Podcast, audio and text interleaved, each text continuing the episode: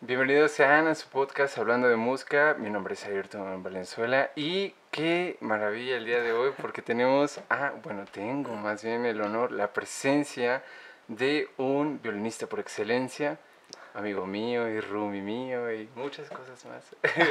Israel Coyo, bienvenido aquí a tu podcast. Hola, hola Ayrton, ¿cómo estás? Todo bien, todo bien. ¿Qué, qué, tal, ¿Qué tal este día, no? Que de repente, ¡pum!, nublado. Sí, de la nada. Veníamos de estar días soleados y justo hoy, justo hoy. justo hoy se dio, pero y, también justo salimos, ¿no? O sea, llevamos días diciendo, vamos a salir y nomás no salimos. Se armó la caminata y linda, se aprovechó este aire pues, tranquilo, ¿no? El aire de la Ciudad de México, el mejor aire de todos. Oye, ah, quería comenzar por esta parte de pues de, de roomies, ¿no? De que okay, dígame usted. Pues es que, bueno, para los que no sepan, Israel y yo somos amigos de ya, pues prácticamente yo desde que llegué aquí. ¿Seis años? ¿Cinco años? Cinco años. Porque tú ya tenías aquí un año más estudiando la escuela, ¿no?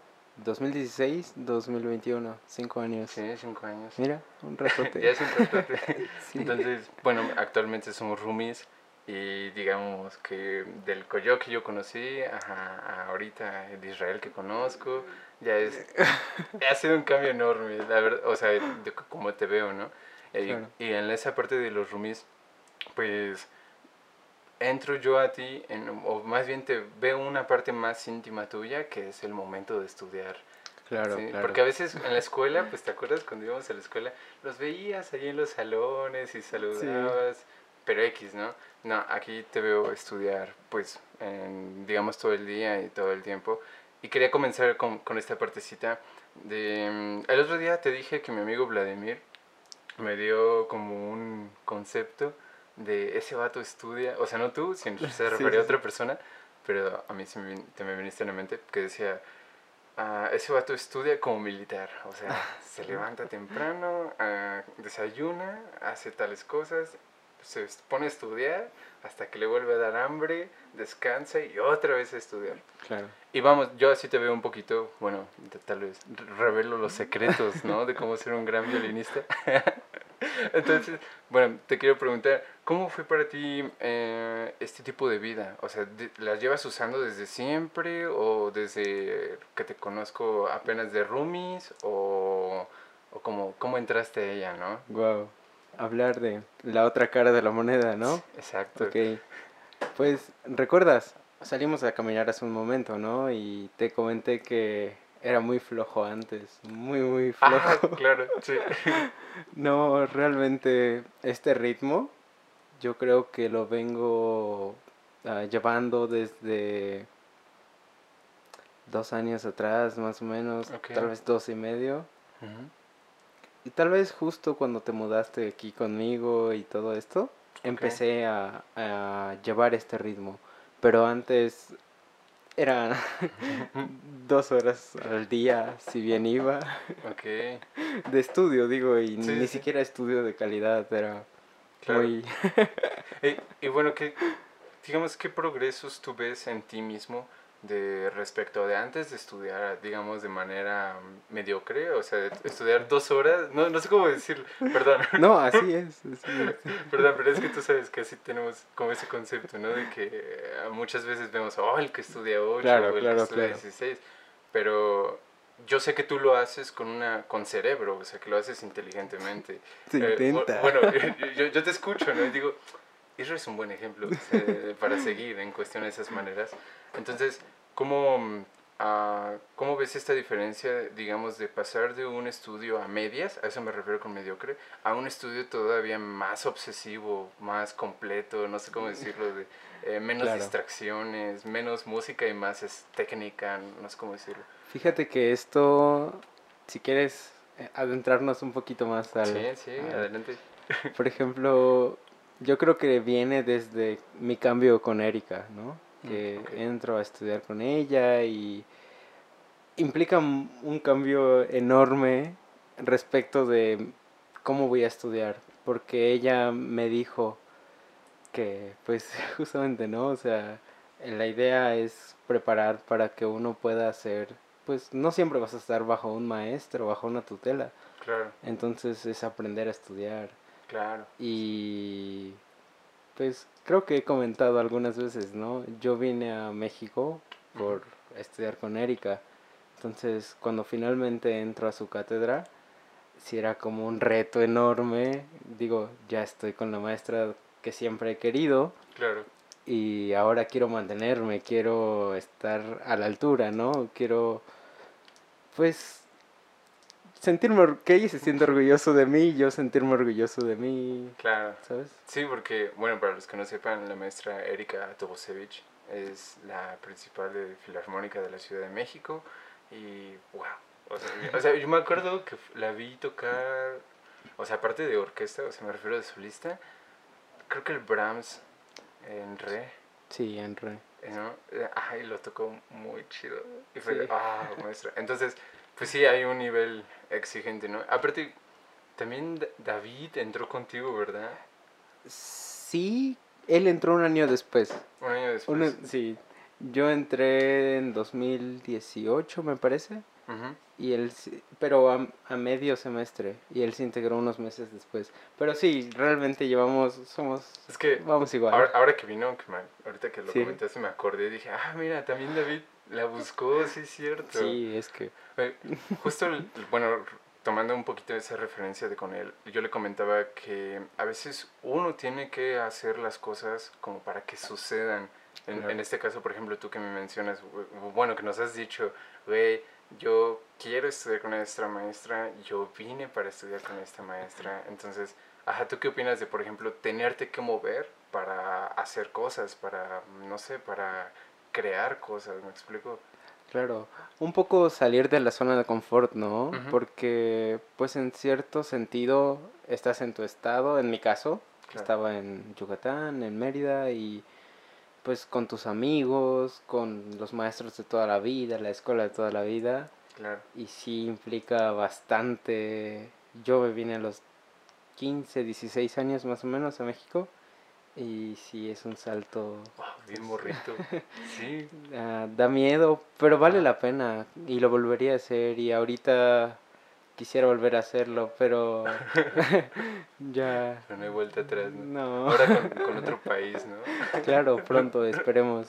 No, está, está chido. Al- jus- justo también tenía la curiosidad, volviendo un poquito al tema de, pues, cómo, estudi cómo estudias.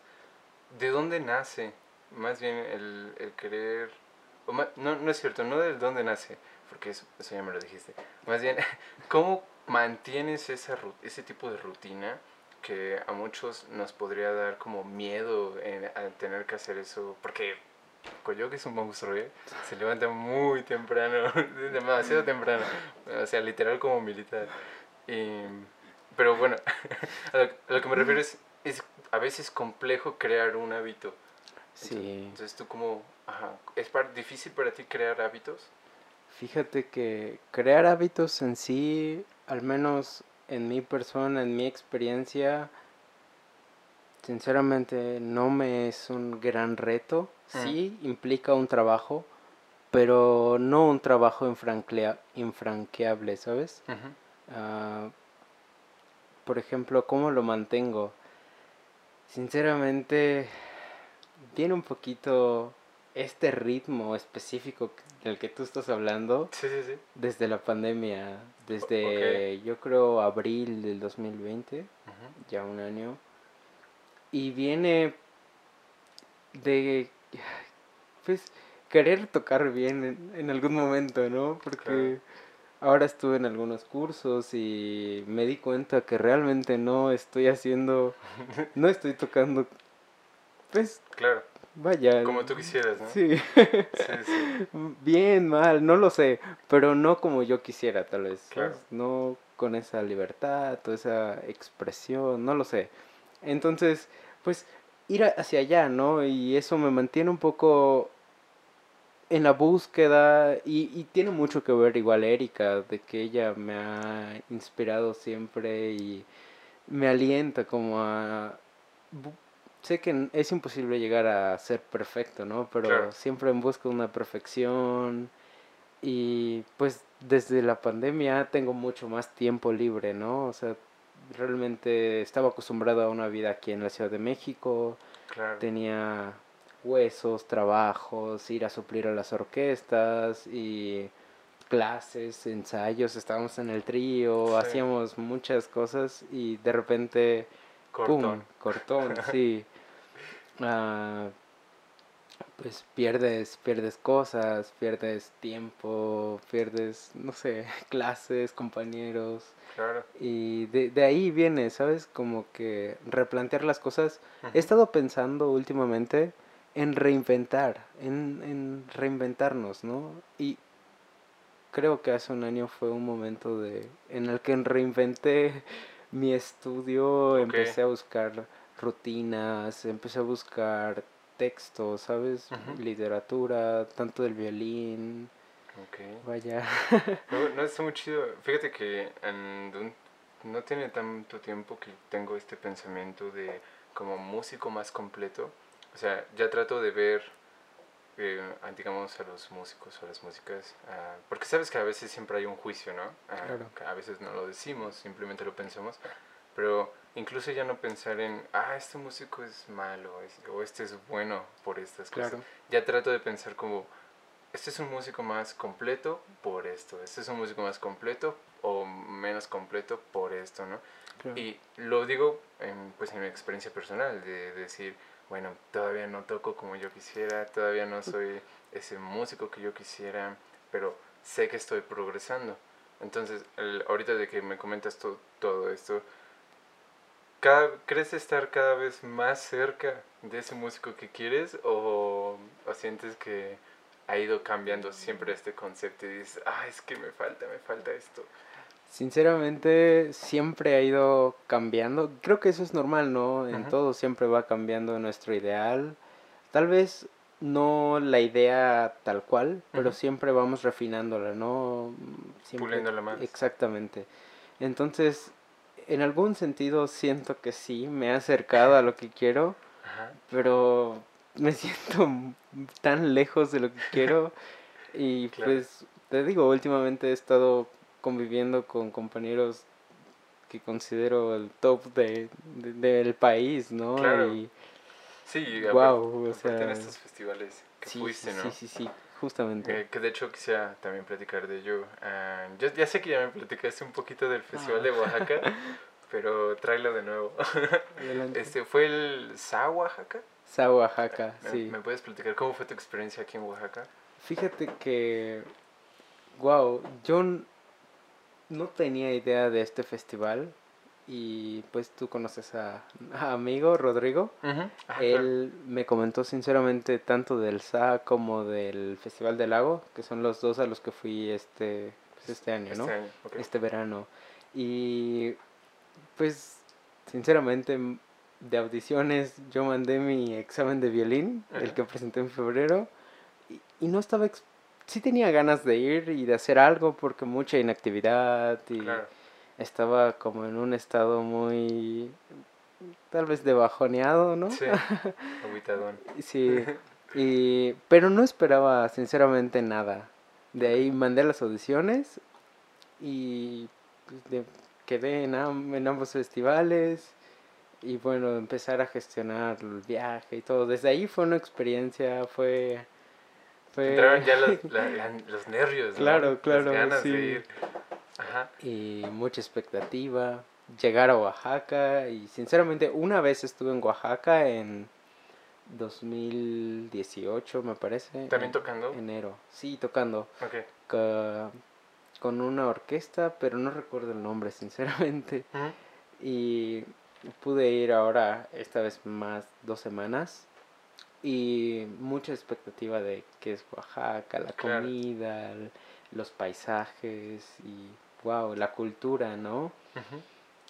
Desde el primer día igual yo ahí me, me estuve esperando con Rodrigo y wow, súper cálido, súper en casa. Sí, sí, sí. Para mí él es mi hermano y entonces estuvimos muy a gusto. Saludos. y bien, comenzamos el festival y un ritmo que había olvidado, sinceramente, ¿sabes? Incluso más del que había, pues habíamos terminado en la pandemia, ¿sabes? Fue un sí. sí, porque aparte, bueno, el, lo que yo me quedé haciendo contigo de trío, pues, digamos, no, eh, no, no había las ganas que por lo menos lo que tú me comentas de los festivales sí hubo, ¿sabes? Claro. Entonces, sí, sí entiendo esa gran diferencia. Sí, y fíjate esto, antes, antes, pues en el festival de El Oaxaca tuve, pues, no sé, fortuna, suerte, tuve, me tocó el papel, ¿no? De hacer el primer violín para el souvenir de Florencia. Vámonos. Y pues es una obra muy difícil, al menos yo la considero muy difícil. De Tchaikovsky, ¿no? De Tchaikovsky, Sí, sí. sí, sí. Un sexteto, un sexteto. Y antes de esto yo tenía mi examen de violín, pero por, por fuerzas y causas mayores yo no pude grabarlo hasta el último día. Y digamos eso fue un viernes. El domingo yo viajé a Oaxaca y el lunes empecé con el souvenir. Entonces, aunque sí lo había estudiado, no, al, no tanto como yo quisiera, ¿no? Yo quería, porque mi prioridad en ese momento era el examen de violín, Claro. que las obras, la grabación y el pianista y otra vez y no... Sí, porque sí. fue justo a finales de semestre, ¿no? Claro, Coincidió. claro.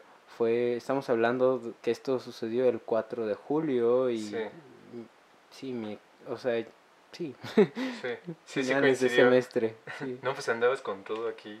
sí exactamente. Ajá. Y llegué y me tocaron, me tocó unos compañeros así de lujo, unos musicazos. Sin embargo, por lo mismo, Ajá. eso fue un problema, ¿no? Porque no llegas a la altura, no llegas tan preparado como ellos que ya tenían las obras bien leídas, ya sabían aquí voy, aquí, aquí, aquí. Ok. Y uno, pues, como primer violín, se supone que lleves un poquito cierto liderazgo, cierto, ah, pues, no sé, y un papel complicado, ¿no? Implica bastante. Pero es la primera vez que, digamos, funges tal cual es como este tipo de función de primer violín. O sea, de esa manera. Sí. ¿Y cómo fue recibirlo? Es que en trío, no sé si hicimos trío, hicimos sí, sí. trío, pero pues solo hay un primer, segundo y tercer y... Sí. Y, la Solo- maest- y el maestro o la maestra, ¿no? claro, no, pero me refiero, no, o sea, la agrupación. Claro, es un violín, un cello, un piano y Sí, no, no hay mucho. Sí, eh, Acá en este sentido, en, pues hicimos cuarteto nosotros alguna vez, ¿recuerdas? También con Miguel y Giovanni. Sí. Ah, saludos. Saludos a ellos. saludos.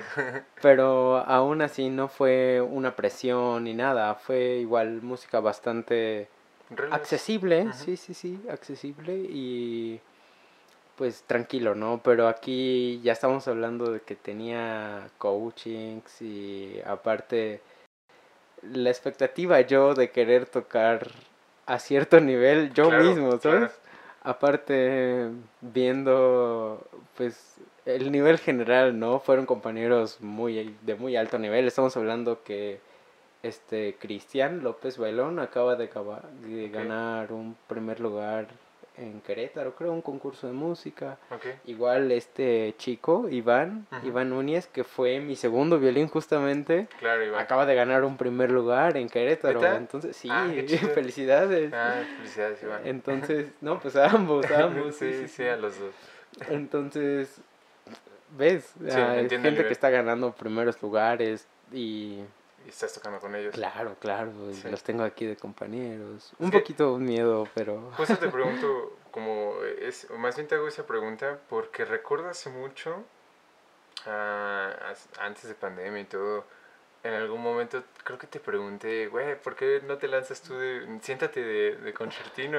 Creo que era con las Joy, o no me acuerdo en dónde, y me dijiste, no, güey, todavía no, No. o sea, no, todavía no es el momento, algún día, ¿no? Entonces, ahorita que ya veo un Coyoc, pues todavía más decidido, y recuerdo que antes, incluso antes de la pandemia, me dijiste, ah, yo quiero como ahorita una onda más freelance, ¿no? Sí. yo quiero andar eh, de aquí, de acá, de para acá.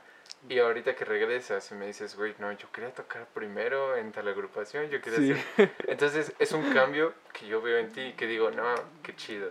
Sí. Entonces, ajá, como, pues cómo fue recibir o ser el líder de un sexteto. Wow, fue es una experiencia y un aprendizaje enorme que yo creo que voy a guardar toda mi vida. Porque si ya ser primer violín de un cuarteto es un poco complejo. Claro. Un sexteto. Sí. ya seis cabezas, seis ideas. Y pues te digo, organizar las ideas musicales, a dónde vamos, qué queremos, los tempos y pues yo ser sólido, ¿no? Ser, estar seguro e ir, pues en cierta forma, no quiero decir guiando, pero sí como marcando, intentando proponer ciertas cosas, pero no mías en sí, sino de todo el conjunto, ¿sabes? Como... Sí, con la música. Sí, claro, porque si no han escuchado esa obra, deben escucharla. es un poco violín primero con acompañamiento. Ah, Sí, entonces es reflejar todas las ideas de todos los compañeros, todas las propuestas e, en en la voz, ¿no? En la melodía y aparte que se escuche todo el acompañamiento, todo esto. Una gran experiencia, no faltan palabras, sinceramente. Irrepetible. no, pero única, única, única. es que, bueno, y te, justo eso ocurrió antes de, bueno, repito, somos roomies, ¿no? Entonces, hemos estado viniendo a este mismo DEPA en lo que justo entre estos dos festivales, en el de Oaxaca y el de Guadalajara. Y debo de decir que ahora el Israel que llegó de Guadalajara, del Festival del Lago, también ya traía otra mentalidad. Entonces güey, quiero, quiero esto ahora, ¿no? Entonces, ajá, ¿cómo, ¿cómo crees que te sirvió el Festival de Oaxaca? O sea, este, es, este aprendizaje que fue muy reciente al Festival de Guadalajara, el Festival del Lago. Claro. Fíjate que, como lo mencionas, hubieron muchísimos cambios de ideas, de confianza, ¿sabes? No sé, entre un festival y otro. La verdad, puedo decir que fue un mundo de diferencia. Y mira, en Oaxaca, yo lo pienso, yo lo siento, lo percibo, pues, como como que fue una preparación. Como confirmar ciertas cosas. Yo no sabía que, sinceramente, yo en algún momento pensé que no iba a salir el souvenir de Florencia. sí lo, sí lo dudé, sí lo pensé y sé que tal vez está mal, pero sí hubo esa duda, ¿no? O sea, si es algo, sí lo vi un gran reto y pues llegué aquí como me sentí victorioso, ¿sabes? que se logró, tal vez no fue la mejor versión, pero es mi primera versión y me siento contento con esa primera versión. Creo que como primera experiencia tal cual haciendo música de cámara, como un curso, pues un festival, o sea, con maestros, teniendo que llegar a ciertas expectativas, cierto nivel, pues, como algo escolar, digamos. Me siento muy, muy contento con eso y como que confirmó que podía tocar esas cosas, que podía hacer esas cosas. Digo, un año de pandemia en el que realmente estuve yo con el violín solo, no conviví realmente con muchos músicos un año o más de un año, ¿no? Sí. Entonces llegar ahí fue como, ok, sí puedo hacer esto, ok, sí salió esto, sí se logró esto. Claro y aún ahí descubrí que había mucha tensión, que había mi postura estaba mal, ciertas cosas, ¿no? Siempre hay que mejorar y al menos yo hasta ahora me enfoco más en eso que en los logros o en la, lo, genial, ¿no? Y luego saltamos al, bueno, estuve en México 15 días, que fueron como para prepararme, para comenzar, porque en el Festival del Lago me tocó hacer el cuarteto 8 de Shostakovich en do menor. Entonces igual es otro reto para mí, una obra monumental, sí, claro, ruso, ruso. Y aparte de eso, romántico y ahora después, ¿no? O sea, como ya más hacia aquí, siglo XX ya. Y pues otro tipo de música. En verdad, este fue mi primer Shostakovich en la vida tanto música de cámara, sinfonía, o sea, nunca había tocado nada de Shosta hasta esto, ¿no? Si es que le puedo decir Shosta. sí, ah, estuvo muy chido. Bueno, lo que me mostraste de grabación. Ah, pues. Estuvo muy chido. Sí, fue como... Me sentía un poco más seguro porque dije, ok, pude tocar el primer violín del souvenir y creo que puedo armar un Shosta, ¿no? Los que conocen el segundo movimiento saben lo que implica. Sí. y pues empezar a preparar, empezar a... No tuve esta rutina, como tú mencionabas anteriormente, estos 15 días de break que tuve entre uno y otro festival, pero sí empezar a ponerme en tonalidad, ¿no? En do menor, y empezar a leer esto, a digitar, y como la preparación general. Sin embargo, el Festival del Lago ya no se trató de tocar o de dar las notas, de dar la música. Digamos, no es que pasó segundo plano, pero en mi percepción, desde mi punto de vista y a como yo vi el festival, sí pasó un poquito a segundo plano porque descubrí que no estoy pues tocando como quiero, ¿no? O sea, que no estoy tan relajado, que mi producción del sonido no es la óptima, no es... Fíjate lo que estoy diciendo, ¿no? No, claro. Pero eso fue como llegar al festival, tomar las clases y darme cuenta que, wow, hay mucho que mejorar. Ha he mejorado mucho, sin embargo, todavía falta un gran trecho, falta, pues, siempre descubrir más, tanto corporalmente, en la mente, abrirse, ¿no? Y, y, seguir explorando sonoridades, cómo producir sonido, todo, todo una muy técnico. Sin embargo, te digo, por eso pasa un poco a segundo plano el cuarteto y no tal cual, sí, porque únicamente estaba estudiando el cuarteto. Pero como aplicando todo lo que iba descubriendo en mis clases personales, ¿no? y luego compartiendo igual con, te digo, con los estos compañeros que pues top en México y escuchas los tips, te comparten que trabajar de esta forma, estudiar de esta forma y luego los que son de fuera, ¿sabes? Porque pudimos compartir con algunos compañeros de la Jacob School of Music en Indiana, que para mí siempre ha sido, wow, top esa escuela. Y pues verlos, escucharlos tocar, con los maestros estuvo Gregory Kalinowski, wow, ¿no? O sea, totalmente otra cosa.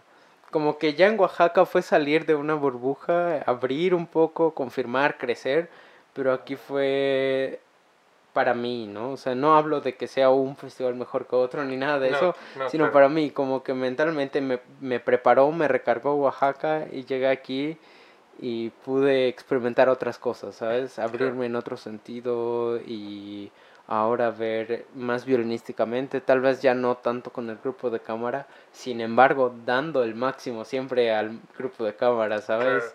Y, e intentando llegar a una buena versión del Shostakovich 8, de hecho creo que lo logramos, y dando siempre, siempre, siempre todo, ¿no? Pero más a una autoexploración y volver a reinventar. Tal vez un, es un momento de reinventar mi forma de tocar, cómo estoy tocando, cómo estoy produciendo el sonido, cuáles son las ideas. Porque si bien hace un año, te comenté, fue como reinventar mi forma de estudiar, reinventar igual como toco y tal, creo que no está mal que sea una constante, irnos reinventando, ir buscando una mejor versión nuestra personalmente, musicalmente, pues como hermano, como amigo, ¿no? O sea, en general ir buscando mejorar y dar lo mejor. Creo que creo que eso es... totalmente de acuerdo porque la neta si te si, si te estancas siempre como en una sola forma de ver las cosas y de hacer las cosas, eventualmente te vas a quedar ahí y no vas a recibir más información que tal vez te pueda ser útil para lo que sea que sea que, esté, que estés buscando hacer, ¿no? Claro. Entonces, si siempre te quedas como en una, como mencionaste, en una sola zona de confort, y, lo- y las otras zonas, hay que ver también Claro. las otras zonas, ¿no? Justo te quería preguntar, a- a- ayer se me vino a la mente, um, ¿tú fuiste a, a la charla, no, a la masterclass que tuvieron los Maisky? Los me- Fíjate que no pude asistir. ¿No? No, no pude asistir. Bueno, eh, esa vez, y ya lo he mencionado aquí antes, eh, pero tuve la oportunidad de hablar con los hijos de Konmaisky, ¿no? Eh, pero me acuerdo que les preguntaba que cómo le hacían para tocar a comparación familia con su papá y entre ellos, a comparación con personas que no son familia. claro. Y de otros países, ¿no? Entonces, ahorita que tú, mm, bueno, siento que eres un muy buen ejemplo para como esa experiencia de, tú, tú, tú tuviste que ir a Oaxaca y había algunos conocidos, ¿no? Pero luego tuviste que ir a Guadalajara y había uno que otro conocido, sino que muy contados. y lo que dijiste, las chicas de Indiana y otros ensambles Claro. de otras partes, que no sé si los conocías personalmente, ¿no? Pero pues mi duda es, ¿cómo le haces tú para, ah, digamos, que no haya barreras entre ustedes, sino, sino más bien, que, como, creo que Sergio me lo dijo un día, cuando, cuando tú descubres que solo eres un elemento más para que la música pase y que la música fluya Claro. y que se haga, ajá, entonces, ¿tú cómo creas eso? Que no intervengan las personas y que se haga música. Fíjate que eso es un excelente tema. Por ejemplo, no te puedo dar una respuesta fácil y concreta, claro. pero te puedo hablar de mi experiencia. Adelante. Por ejemplo, como mencionas, una cosa es hacer música con conocidos, gente que ves todos los días, duermen contigo y puedes despertar, los ves, sabes cómo van a responder en casi en cualquier situación, ¿sabes? Sí, Lo cual no es mi caso claramente, pero hay personas que tienen esa dicha, como los Maisky y algunos, muchos otros grandes artistas. claro. Pero en mi caso, pues me llamaba, tengo, pues eran mis, son mis amigos, ¿no? O sea, estos chicos que pude conocer en Oaxaca, conocer digo porque eran mis amigos, pero nunca habíamos tocado juntos, estudiamos juntos, estábamos junto contigo, estábamos en la Olincho Listli, estamos en la licenciatura y todo, Sí, vamos en el mismo salón, llevamos análisis juntos, pero de ahí a haber tocado música de cámara juntos, nunca, ¿no? Eso con algunos, sin embargo había algunos chicos de la Chávez, de la FAM, y a ellos nunca los había visto. Y al inicio sí fue un poco, no un problema, pero sí un reto, ¿sabes? Fue, Ok. ok, ¿cómo vamos a hacer que este souvenir suene como debe sonar? Si somos seis individuos completamente des- pues, desconocidos, porque Claro. te digo, aunque hubieran sido mis compañeros de la escuela, un año que no los veía. Sí, Quieras claro. o no, la gente cambia, todos cambiamos, yo cambié. No, y tocar en, en cámara, o sea, como en Claro. tipo bandita, es más íntimo. Claro, era, sí, o- e- y fue muy íntimo, realmente es un recuerdo que yo creo que los seis siempre vamos a tener como, pues Ahí. ahí solo fue nuestro, ¿no? Sí, Y al menos por un- algún rato, ¿no? Pero sí es un reto, y yo hablé de eso con, con mi maestra, con Erika, y le, le, le pregunté, ¿no? Maestra, ¿cómo, ¿cómo puedo hacer, cómo puedo ayudar o servir, o sea, ser un servidor de la música y no que mi ego salga, no yo ser resaltar entre el sexo, no, no, no, no, no, no. Al final somos un organismo, los seis somos un uno, somos un organismo y funcionamos, no sé, como una maquinaria, un engranaje para que suene una obra, en este caso el souvenir, ¿no? claro. pero juntos y de repente en algún momento quizás con los ánimos y tal alguien no dejaba participar a alguien o lo que sea hiciera como no no no ok todos tenemos que participar porque todos somos pues somos un organismo Claro, todos somos el claro. souvenir al final no o sea todos somos un servidor de Claro, la todos música ella se tiene obra que en- lucir Claro. Claro, no nosotros, no, no yo, no, no, no, nadie, no. La música, por favor. Exacto. O sea, que, ba- que baje, que, que, que hable a nosotros, ¿sabes? Claro. Es, no, es algo muy loquísimo. y lo hablé con la maestra y me dijo, pues únicamente da todo, pero no te involucres, o sea, no involucres tu... Sí, y al mismo tiempo sí involúcrate, pero es, Claro. es algo muy abstracto y no sé, espero un día poder... Supongo como, tipo, no involucres como, no sé, tu, tu sentir, pero al mismo en tiempo entrega tu sentir respecto a la obra. Yo pienso que tiene muchas interpretaciones. Sinceramente, no creo tener una interpretación óptima en este momento. Es, es que, sí, es la neta, bueno, siempre que, el- bueno, digamos hablando con personas que no se dedican a música, a veces hasta es difícil explicar, ¿no? Porque Claro. es- nos manejamos mucho por como conceptual, como concep- ajá, de Conceptuales. conceptos o conceptuales, entonces a veces es difícil explicar algo, pero sí te entiendo completamente. Y eso por una parte, ¿no? En, en Oaxaca pude tener esa experiencia, cómo intentar servir la música y tal, ¿no?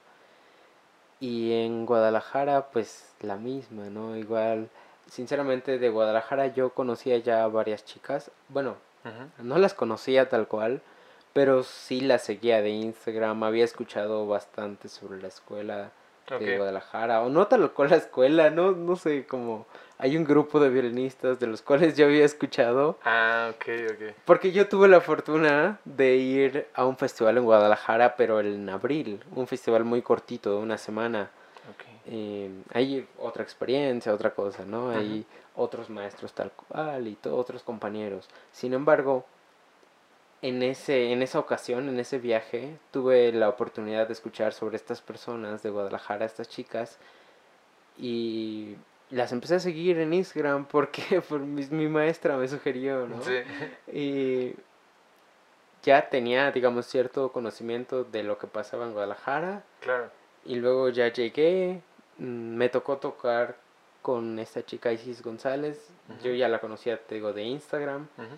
Y en cierto modo tenía mucha expectativa de conocerla porque pues la había escuchado en videos, Sí, ella sí. publica en Instagram y había escuchado como su progreso, ¿no? Y wow, yo tenía mucha emoción de trabajar con ella. Claro, qué, curioso, ¿no?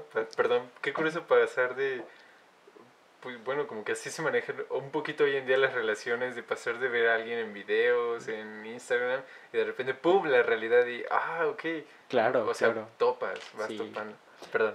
Y fíjate que sí, a mucha gente la vas conociendo primero de Instagram, al menos últimamente, tal vez por la pandemia, no lo sé.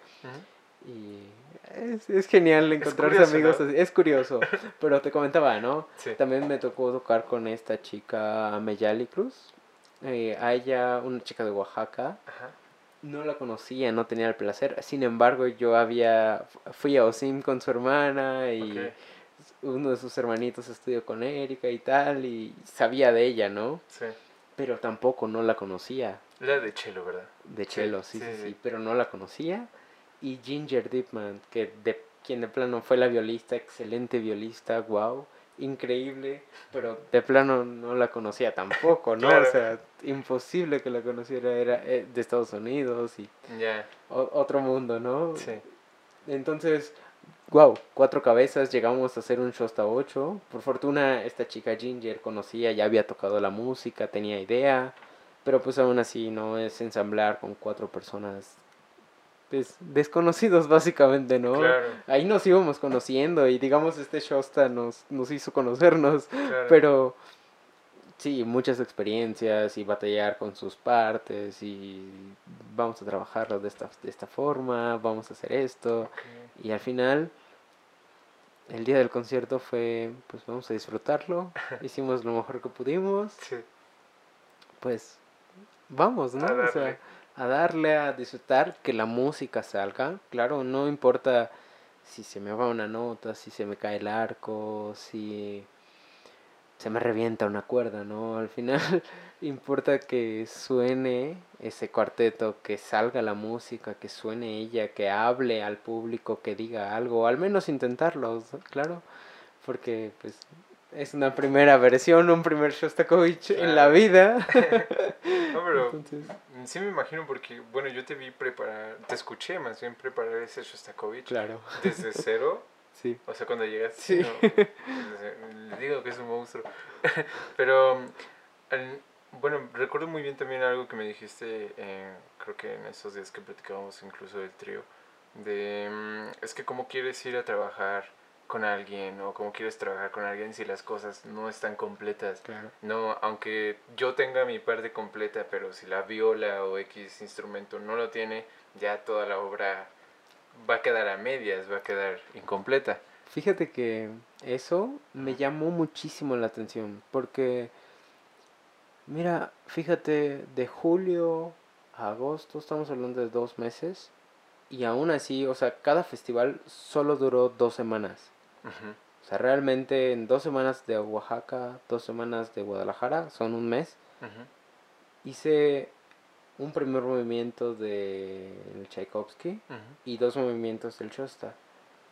Normalmente cuando hacemos música de cámara nos tardamos un semestre para hacer un movimiento de un cuarteto de Beethoven. Beethoven. Digo, no es que sea menos o más o más difícil o más fácil, lo que sea, ¿no? No, pero si Pero- las dimensiones de Beethoven a Shostakovich. No, pues déjate las dimensiones. ¿Cómo pudimos en dos semanas? O sea, todos son ganas ese estudio. claro. O sea, llegamos todos listos y, Sí, y se monta y ponte que no en dos semanas no vas a lograr un resultado así de optimísimo, ¿sabes? De, de Berlín o no sé. sí, claro.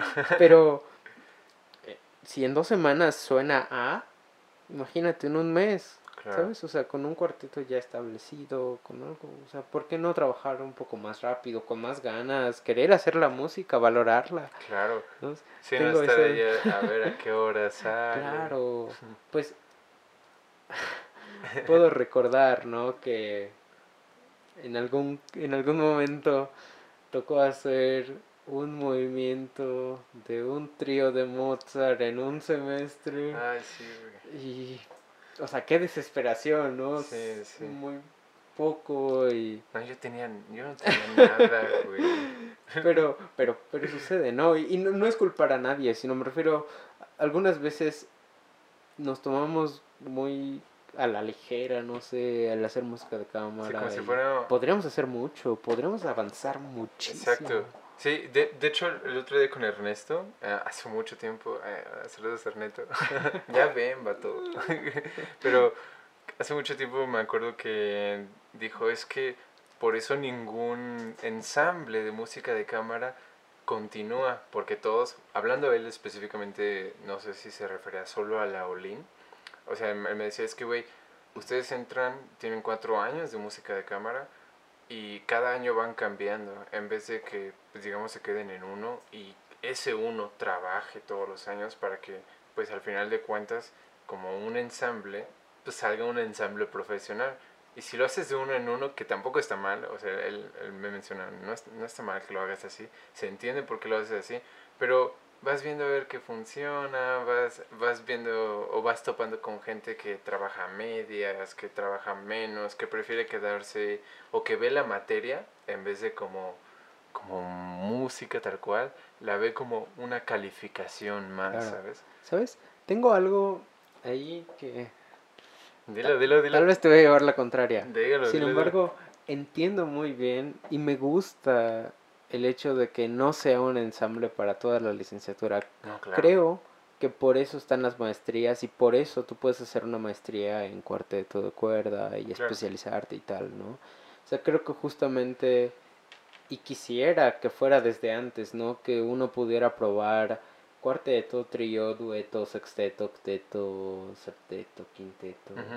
Hay tanta música, hay tantas agrupaciones que estaría genial poder hacer todo esto, no en la licenciatura, desde antes ta- tal vez, ¿sabes? Claro, Sin embargo, está bien que en la licenciatura puedas probar sí. esto. Hicimos trío y ahorita yo ando con busca de un cuarteto, probar un cuarteto, ¿no? Claro. Y sinceramente tengo ganas de gestionar ahí en un futuro un quinteto. O sea, tengo ganas, ahorita como que me ha despertado esa hambre por hacer música de cámara, porque Claro. sinceramente, aparte de estos festivales, para mí, antes de esto, nunca hice música de cámara. Me refiero, para mí no contó tanto el trío porque no duró tanto. Fueron seis meses o menos y pandemia y tal y, y valió. prácticamente. Entonces no fue hacer, no hicimos tanto que hubiéramos querido, ¿sabes? Sí, aparte, o sea, esto lo traigo como a la mesa porque me comentaste que hicieron como una fiesta de lectura, o sea, de estar leyendo, ¿no? Ah, sí. Entonces, imagínate, si en cada cuarto, o más bien en cada cubículo, donde había un ensamble distinto, tú podías llegar y que les soy un violín, les falta un violín, yo toco con ustedes. Y pone que era un trío de piano, un piano trío. El otro era mm, alientos y bueno, no era el Festival del Lago no era de alientos, pero no sé, supongamos otra formación, ¿no? Ahí te va. Es que Ajá. Ah, perdón por interrumpir. No, no, pero creo que fue un poquito fue más genial que eso, ¿sabes? Bueno, sinceramente yo no tengo y no he tenido tanto la fortuna de pertenecer a esta cultura de de leer a primera vista, claro. o sea, de, ¿sabes? Vamos a hablarle a tal y tal y tal y tal y que le caigan y leemos esto y esto y esto. ¿no? Claro. Sinceramente, al menos en México, en Mérida, no tenemos esa cultura, no lo hacemos y si lo hacen, a mí no me ha tocado, yo no he participado en ninguna.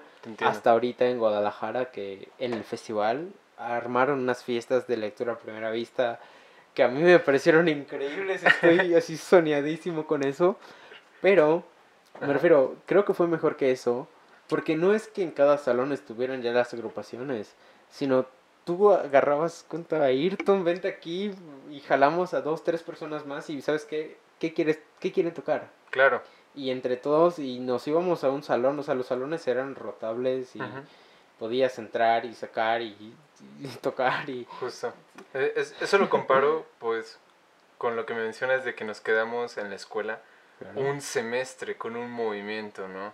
Eh, que es como, oye, pues si ya vimos Mozart y ya lo hicimos, el que sigue, vamos a ver otro. si quieres otro Mozart, pero otra obra, ahora vamos a Haydn o un Beethoven, etcétera, ¿no? Eh, como esa distinción se me ocurrió fue de, mira, a lo mejor, no sé, no sé, no sé, si, si, necesitamos, se extraña hacer música de cámara y cuando la haces... Es de, ay, no la quieres dejar. Sí, sí, sí, sinceramente, pues te digo, no había probado, pero ahora que tengo idea de lo que es, no la quiero soltar, quiero, estoy buscando cuarteto, quiero hacer duetos, tríos, lo que, o sea, lo que venga. Sinceramente, ahora más cuarteto, pero no estoy tan cerrado a lo que pueda venir, claro, ¿no? Claro. Ahí Igual hay agrupaciones que solo surgen en festivales o es lo que es más común, ¿no? Como los sextetos, los octetos, que ya es muy difícil mantener una agrupación de seis personas. Sí, claro.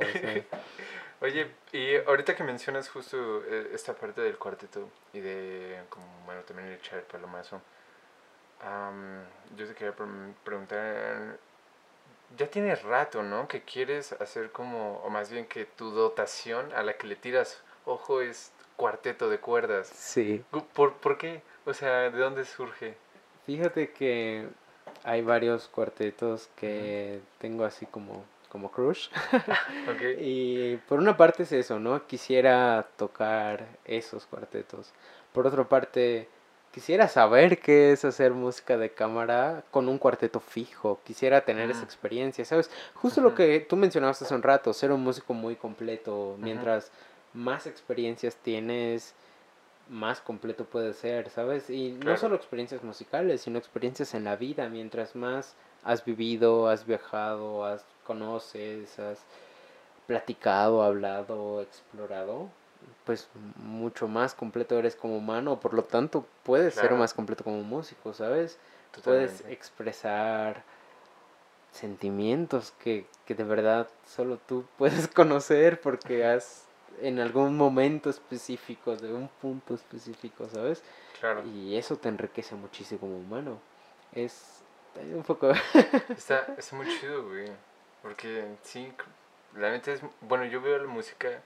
Bueno, sabemos que es una área del arte, ¿no? Y la neta, el, o, sea, no solo es como una rama, sino es toda una vivencia, toda una experiencia. Y yo, yo pienso mucho que el cualquier cualquier persona que se incline hacia cualquier área del arte, digamos, se vuelve un poquito más humano. Y, por lo que mencionas, pues también, no lo había visto de esa manera, que también es por parte de las experiencias que van agarrando. por ejemplo, no sé, alguien que se pierde en un desierto tiene experiencias que yo no podría comprender nunca, o alguien que naufraga en el mar, ¿sabes? Claro. Y las va a expresar en su piano, su canto, su violín, su composición, de alguna forma que yo no alcanzo a comprender realmente porque no he vivido esa experiencia, ¿sabes? Totalmente.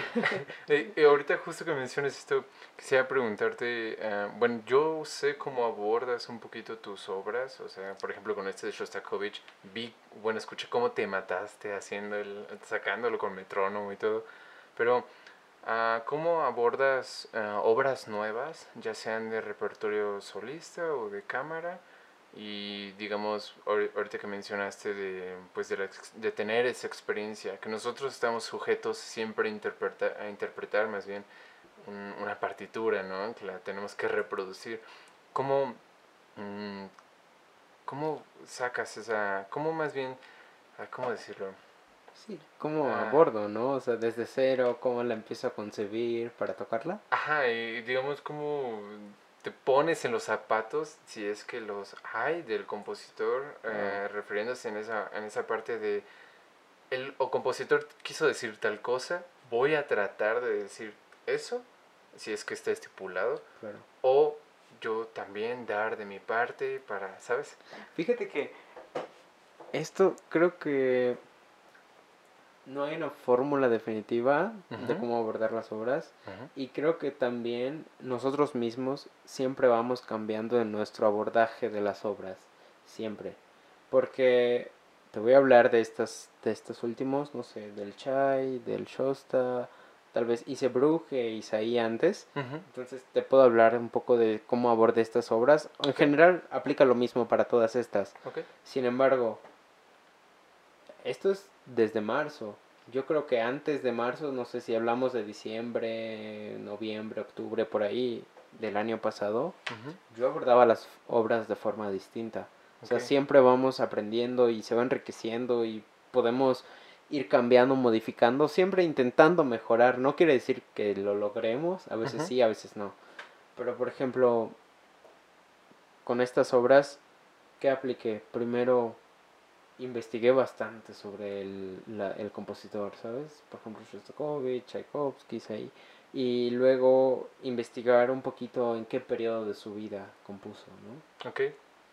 Después de eso, yo empecé a escuchar varias versiones, pero cuando te hablo de esto, ni siquiera había tocado la obra. O sea, todavía son mis acercamientos, ya sabía que las iba a tener que preparar, pero todavía no las tocaba. Eso, yo estaba en Oaxaca y yo ya andaba escuchando Shosta, solo escuchándolo, leyendo un poco sobre quién fue, qué hizo, eh, a qué está dedicado este cuarteto, por qué, todo, todo, un poquito su temática, ¿no? Sí. Y después ya llegué, ya estaba libre de Oaxaca, ya del souvenir, todo esto, ¿no? En este caso. Y ahora, ok, vamos a ver las notas. Y ya tenía algunas versiones en mente, pero primero empezar a leer con versión y con score, al menos en mi caso, ¿no? Porque sé que posteriormente, al ser primer violín en un cuarteto, pues en cierta forma eres una, un poco una referencia, ¿no? La referencia melódica en este caso. Claro. Y en Shosta no al 100, pero al mismo tiempo pues tienes que estar sólido, eres... Alguna vez me dieron esta como imagen de lo que es un cuarteto. Y el primer violín, dicen, es como la etiqueta en un botello de, una botella de refresco, ¿sabes? Es la etiqueta, es lo que se ve. No quiere decir que sea el contenido, pero es como el sello, es lo que vende. Claro. Obviamente es mucho más importante el contenido, lo que viene adentro, pero yo soy como ese, esa etiqueta. Entonces, es dar el gatazo. sí, que se vea bien. Claro, se vea atractiva para comprar el producto. Sí, claro, colores correctos, letras correctas, tamaño correcto. Rojo y amarillo. claro. Entonces, pues, ir abordando eso desde el score y luego, como tú dices, con metrónomo, cuál es la velocidad que marcó el autor. Pues en este caso algunos eran 66, en otro momento 120, en otro 90 y tal. Y llegar a ese punto y luego, ok, yo puedo tocar un poco por encima de eso, ¿no? Por si los nervios, por si pasa algo, por si un compañero lo quiere más rápido. Entonces, si marcaba 66, pues yo lo puedo tocar hasta 76, no hay problema. Sigo, ¿sabes? Un poquito por ahí. O sea, sí te tener esa flexibilidad. Sí, claro, o sea, entrenar eso, o sea, hacerlo 3, 4, 5 veces a 76, luego lo regresas, ¿no? Y incluso es más sencillo luego. Y viceversa, un poquito más lento. Y e, e, intentar mantener las frases musicales, la idea musical, si es más lento, que fue mucho lo que aprendí en Guadalajara, ¿sabes?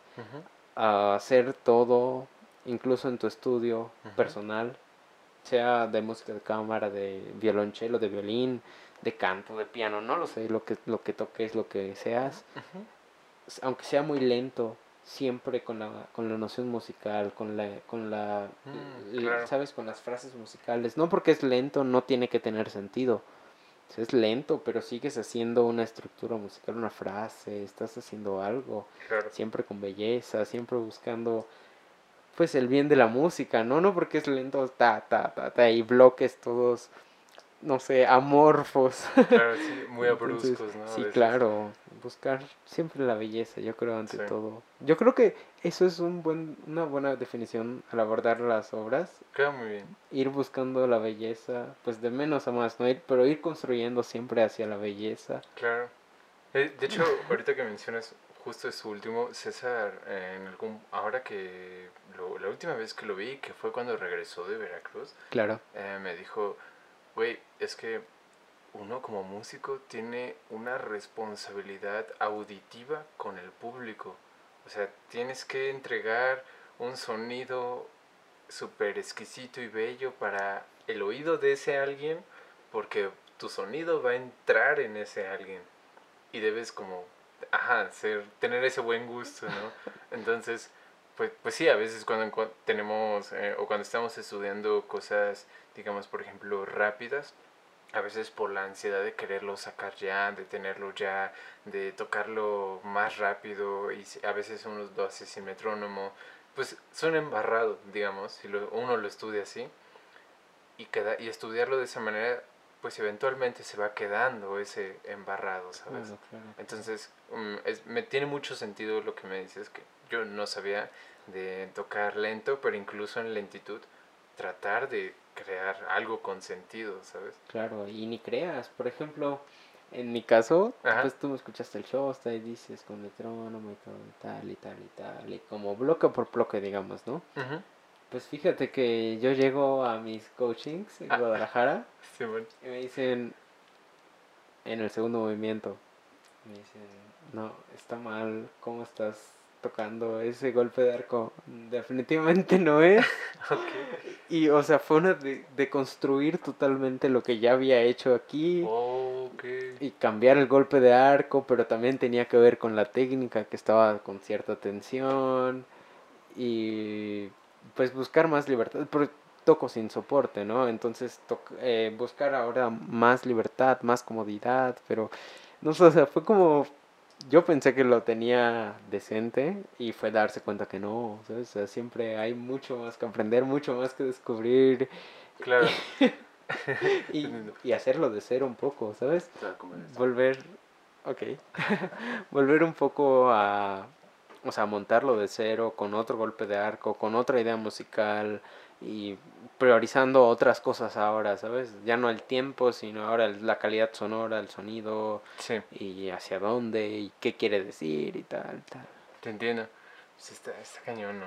O sea, sí es, a, a, veces nos ven como personas que simplemente se sientan o se paran a tocar, pero no saben todo lo que hay detrás. No, y tiene mucho que ver igual, ¿no? O sea, con, pues, lo hablamos un poco al inicio, ¿no? O sea, cómo estudias.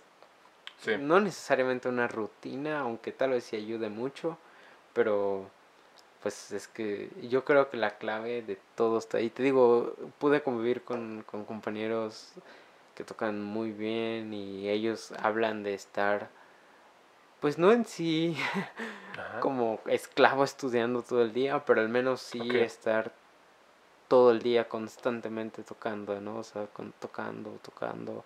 Y eso no, no implica tocar 8 o 10 horas seguidas, ¿no? O sea, puede ser muchas sesiones de estudio. Por ejemplo, fue el caso de al menos dos compañeros de los que yo sé, una chica y un chico, que estuvimos estudiando hace como 6, 7 horas durante el festival en Guadalajara, ¿sabes? O sea, pues no son tantos, pero los que lo hacen, como que entiendes el por qué lo hacen, ¿sabes? O sea, después los escuchas tocando obras monumentales de Bach y tal. Y es como, ok, o sea, todo el sentido del mundo. Ya sé por qué toca así. Sí, claro, claro, claro, claro. Entiendo. Y, y, que, y no necesariamente los que ya tocan super top, ¿no? Sino los que van creciendo, vas escuchando como, oye, hace dos días no sonaba así, ¿sabes? Aunque parezca extremo. No, claro, pero es que sí, sí, hay esos cambios. Así es, sí, sí, sí. ¿Cómo ves? ¿Quieres hacer una pausa? Como tú gustes.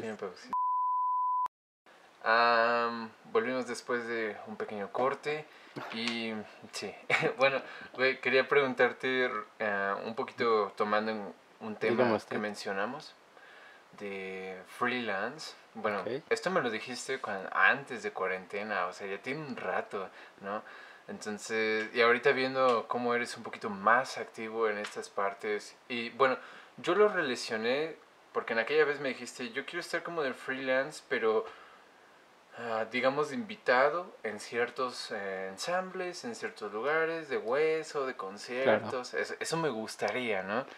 Y ahorita que digamos con esta experiencia de festivales y, y de que te, bueno, más bien de que tocaste con varias personas en otros lados, y también me dijiste algo curioso hace unos días, de la importancia de generar, pues estar generando dinero, ¿no? Entonces yo quería tocar esa parte. ¿Tú cómo ves uh, de ese Israel Coyo que tenía la mentalidad de freelance eh, al de ahorita y de que ahorita pues ya existe como esa necesidad de generar para poder hacer más. Claro, claro. O sea, ¿cómo, cómo lo ves tú? Wow, es un tema... es complejo, ¿no? Porque sí quisiera y me gusta y me ha gustado, ¿no? Ser freelance y poder tener mucha libertad He tenido temporadas de estar viajando como por 3, 4 años completos cada mes. Estado y eh, pasar un rato rico. Pero eso es gracias a que era freelance, ¿sabes? O sea, no tenía que estar en un trabajo, en una orquesta, en, amarrado a un horario. Claro. Sin embargo, por ejemplo, ahora toda la pandemia sí ha estado, ha sido bastante complicado porque pues no hay huesos, a mí no me han tocado tantos huesos, hay muy poco trabajo, dar clases nada más, pero pues uno se acostumbra a un, poco más, ¿no? Uno se acostumbra a, cierto ritmo, a cierta... Y de repente este cortón sí desestabiliza. A estas alturas, después de estar pensando bastante, haber meditado y... Claro. Creo que tal vez es necesario ahora tener alguna entrada fija, sin embargo no sé cuál sea, porque no hay audiciones, no hay concursos, no hay tanto ahora, ¿no? Claro. Y es muy complicado gestionar algún concierto presencial y tal, ¿no? Pero sí Tal vez en otras circunstancias me mantendría con la idea de ser freelance porque sinceramente no va mal. O sea, iba muy bien y estaba muy cómodo, tenía mucha libertad. Me gusta, pero tal vez es momento de... de Ahorita no tienes esa mentalidad. Fíjate que en este momento no estoy decidido a, a ninguna. Justo en este momento estoy...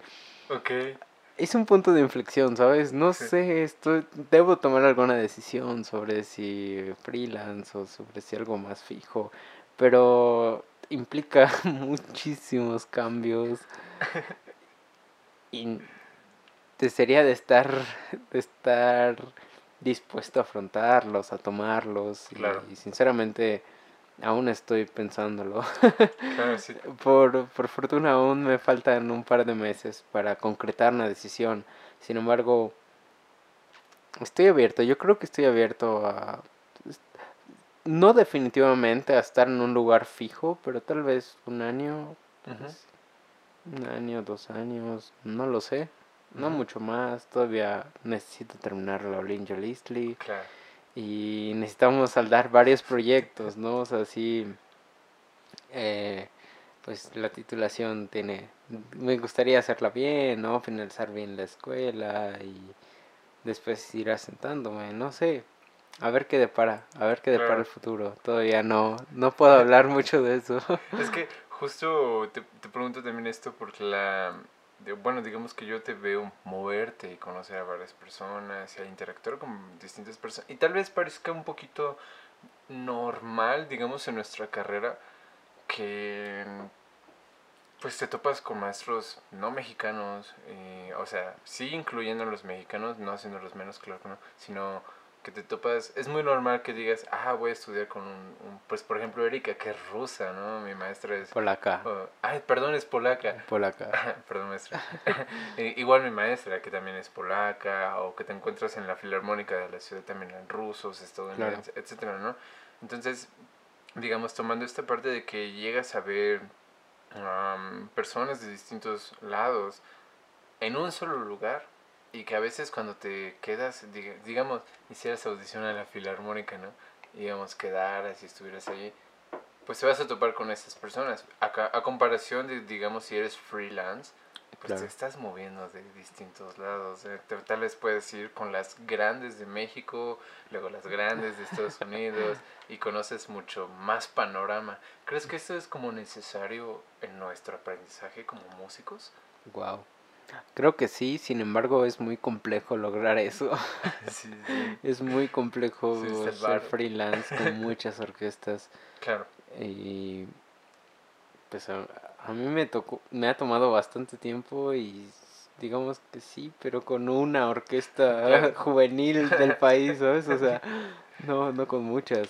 ¿Sí te gustaría? O sea, ¿sí aspiras a eso? A, a- Claro, sí quisiera, Claro. sí, y es la idea y me encantaría, pero yo creo que lleva tiempo construirlo, e ir tocando puertas y, Claro. y, y siempre seguir, yo creo que la clave siempre va a ser seguir estudiando, ¿no? Porque, fíjate, fíjate, fíjate, A ver, estudiando y no practicando, estudiando, claro. ¿Sabes? sí. Porque creo que justo la clave está siempre en reinventar y seguir estudiando, aunque creas que ya está bien todo, la técnica, la afinación, lo que sea, tu musicalidad, tu fraseo, lo que quieras, ¿no? O sea, si sigues profundizando en eso, lo puedes reinventar una y otra y otra vez y siempre tendrás algo, pero sustentándolo, ¿no? O sea, teniendo sustento y motivos Sí, para, para mover lo que estás moviendo, haciendo, sonando como estás sonando. Es- Sí, Qué curioso que lo mencionas porque ju- justo una de mis, digamos, reflexiones aquí en cuarentena fue de por qué, o sea, porque solo, no sé si solo sea los músicos en carrera nos dicen, tú eres un estudiante por siempre, o sea, nunca vas a dejar de aprender, ¿no? Nunca dejas de aprender más. Y digamos, nosotros lo vemos, o sea, lo vemos y dice, ah, sí es cierto, hoy me fui con tal maestro, tal maestra, y aprendí esta nueva cosa, o hoy tuve esta experiencia y bla, bla, ¿no? Y a comparación de tal vez otras carreras que tienen el título y de, ya nadie me va a decir nada. fíjate que eso tuve la, la fortuna de comentarlo justamente con bueno, un compañero Sí. yendo a Guadalajara, íbamos en el autobús él y yo y empezamos a, a platicar, ¿no? De, de la vida, de las cosas y tocamos ese tema. Ok. ¿Por qué de repente en algún punto Como que dejamos de aprender. perdemos el esa interés. hambre, ¿sabes? O sea, esa hambre de crecer, de, de tocar mejor, de llegar a tal lugar y... Wow, es, es, es, es un tema vaya que complicado porque eventualmente, y, y él, me, él me mencionó, me dice, nos va a pasar. Y Ok. así, así, de plano, yo, yo quise objetar y, y me di- y lo respeto, ¿no? Entonces fue como, wow, sí. me dijo, nos va a pasar, Sí fue de ilusiones. pero pues la, la idea o el chiste, ¿no? Es saber cómo aceptar que pasó y pues puedes volver a reinventarte, yo pienso, volver a buscar un sentido, un porqué, una razón. Al final de cuentas, yo creo que si puedes tener una razón o un porqué del, de, de, por qué estás haciendo lo que haces, por qué estás tocando, por qué estás... Puedes mantenerlo y pues mientras más atemporal sea, pues mejor, ¿no? O sea, que no dependa de algo, de alguien aquí, que pues puede todo puede pasar, el tiempo vuela, ¿no? Un día puede ya no estar. Claro, claro, o sea, sino tal vez algún ideal más, no sé, incluso intangible, eh, ideal, ¿no? Una utopía, pero pues algo te debe de poder mantener ahí, ¿no? Y, y, intentar buscar esa hambre, intentar buscar esa mejoría, ir tras tras la perfección, aunque no la puedas lograr nunca, ¿no? Ir, claro no sé, creo que tiene mucho que ver con tu, no sé, o sea, tu relación con la música. Sí. O con tu trabajo. Claro, o sea, o con todo al mismo tiempo. con todo al mismo tiempo. Porque cómo afecta tu relación con la música, con el trabajo y cómo te sientes y... Sí, porque a, a veces vemos incluso, o sea, te lo digo yo estando Mm, de pasar de ser un músico, digamos, no estudiado, a pasar a ser un músico académico. O sea, yo sí noto mucho esa diferencia de que, pues, lo primero lo empiezas haciendo, digamos, como por mero gusto. Estás así, estás tocando por gusto, te mama, aunque lo estés haciendo culerísimo, pero, pero estás ahí, ¿no? ¡Ah! Y le das. Y le das, y estás feliz con tus compas, tocando las rolas. Pero llega, digamos, el mundo académico y sí como que nos insta mucho a ser perfeccionistas, a, entregar cierto tipo de expectativas, eh, hablando escolarizadamente, ¿no? Claro. Entonces hay un momento en el que el gusto se convierte en este caso en la carrera y a veces muchas personas ven, ven perdón, la carrera como trabajo o como de, bueno, ya como un trabajo definitivo que, que pues no digo que sea mal, sino que a veces el trabajo se convierte incluso en algo peor y elimina ese gusto que teníamos, ¿no? Y ya lo vemos como, ay, tengo que entregar tal cosa, le perdemos el gusto a lo que hacemos. Entonces, también va como lo que mencionabas hace ratito, de estarte reinventando y de recordarte de que pues estás ahí por gusto, claro. porque lo disfrutas. Creo que es importante, no sé, no sé, tal vez es extraño lo que voy a decir, ¿no? Pero... Venga, venga. Me refiero, creo que es importante siempre estar muy a gusto o contento a la hora de estar estudiando. Mm, claro. No, lo sé.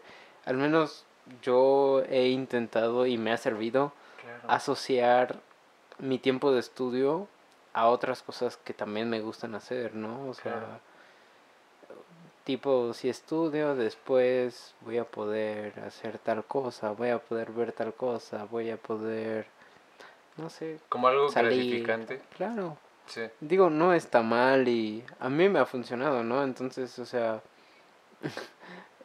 eh, pues te, te motiva a seguir estudiando, ¿no? Porque sabes que después del estudio o durante el estudio puedes hacer o pensar o sentir o tener o tener acceso a cualquier cosa que tú quieras. Claro. Y digo, si te funciona, pues adelante, dale y puedes estar estudiando siempre y cuando, o sea, es, yo creo que eso mantiene prendido tu pues te, te mantiene motivado, ¿no? O sea, como que, ok, si estudio voy a poder hacer esto, entonces voy a estudiar, hago esto y luego pues puedo volver a estudiar y puedo volver a hacer esto y ta, ta, ta. Claro, como y como un círculo vicioso, pero hasta cierto punto favorable, no lo sé. Como sano, ¿no? Porque creas algo productivo con ese estudio. Claro, claro.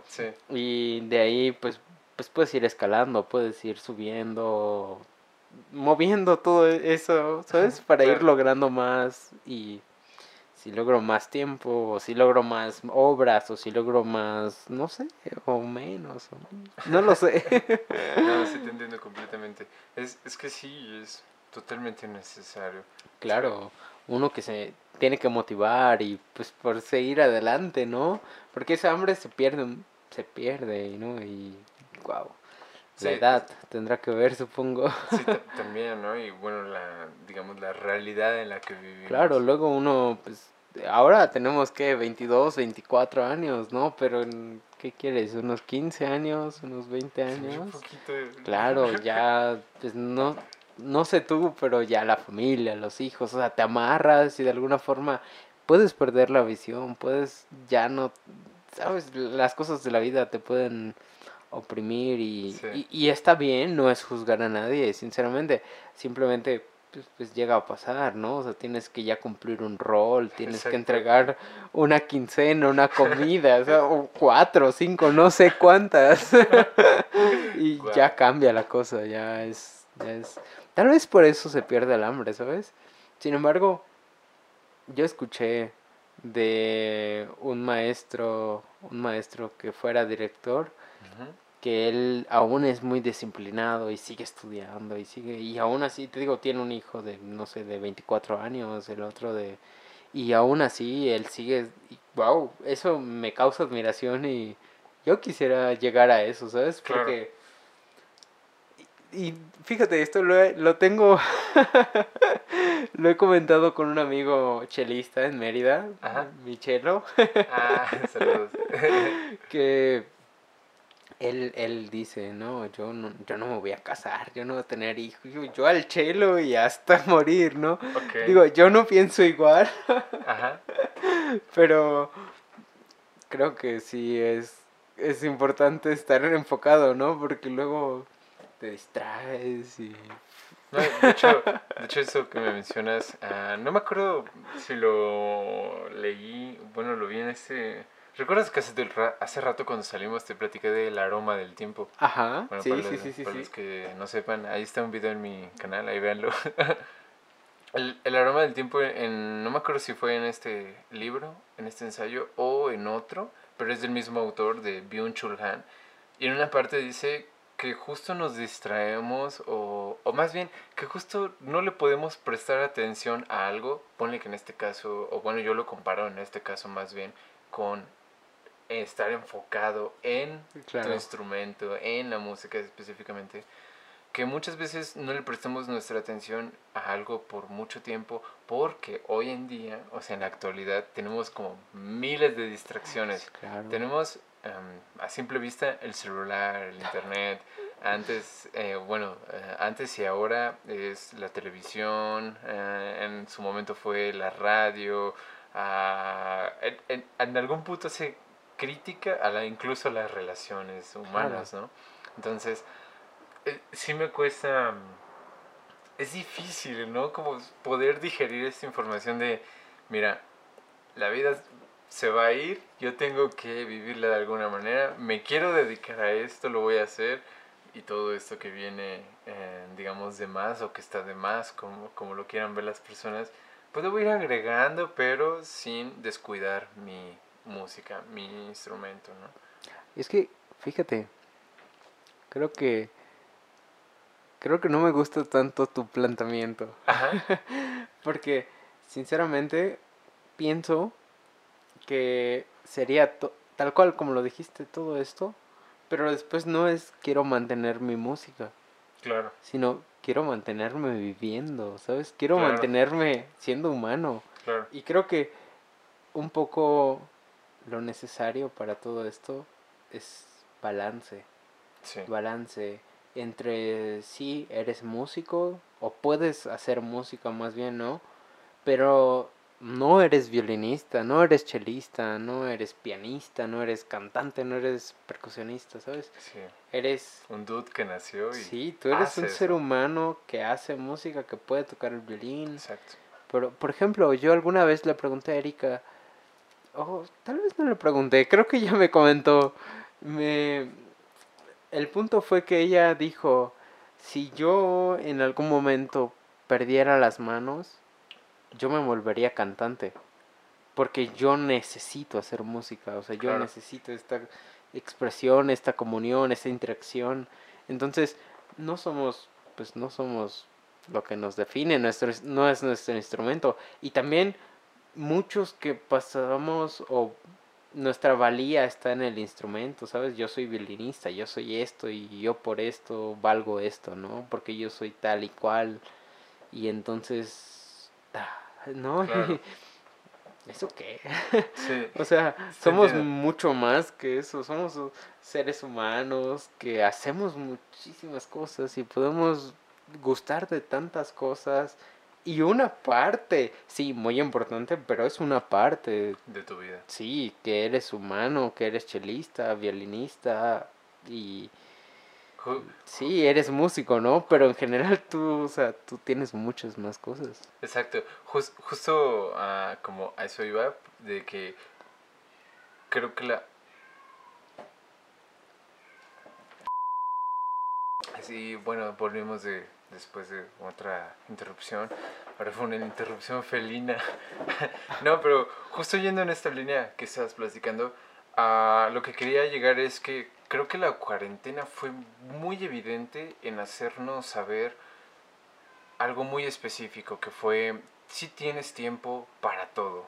O sea, eh, y bueno, y, por ejemplo, yo lo veo mucho contigo, que yo veo que tú te sabes organizar para estudiar muy bien y por ejemplo, cuando, cuando, cuando estaba Ernesto acá, que daban las diez y media, once, decías, no chicos, ya yo me voy a dormir.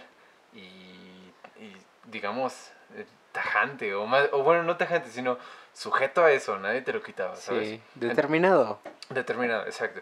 Entonces, como yo digo que la cuarentena nos vino a traer eso de, sí, tienes tiempo para todo, como lo que mencionas, de, tienes tiempo para estudiar, si no quieres estudiar las ocho horas continuas, no lo hagas, fragmentalas en partes, ¿no? Tienes tiempo para relacionarte con tus amistades, con tu familia, comer, ah, con tu chica, con tu chico. tiempo para todo. Exacto, pero no al mismo tiempo. Claro. Por ejemplo, eso que mencionas, es que descubrí, ¿no? O sea, no es que sea nuevo para nadie y al mismo tiempo para todos en algún momento es nuevo que si te duermes temprano puedes despertar temprano. Claro, o sea, claro. no es novedad y sí lo es, ¿no?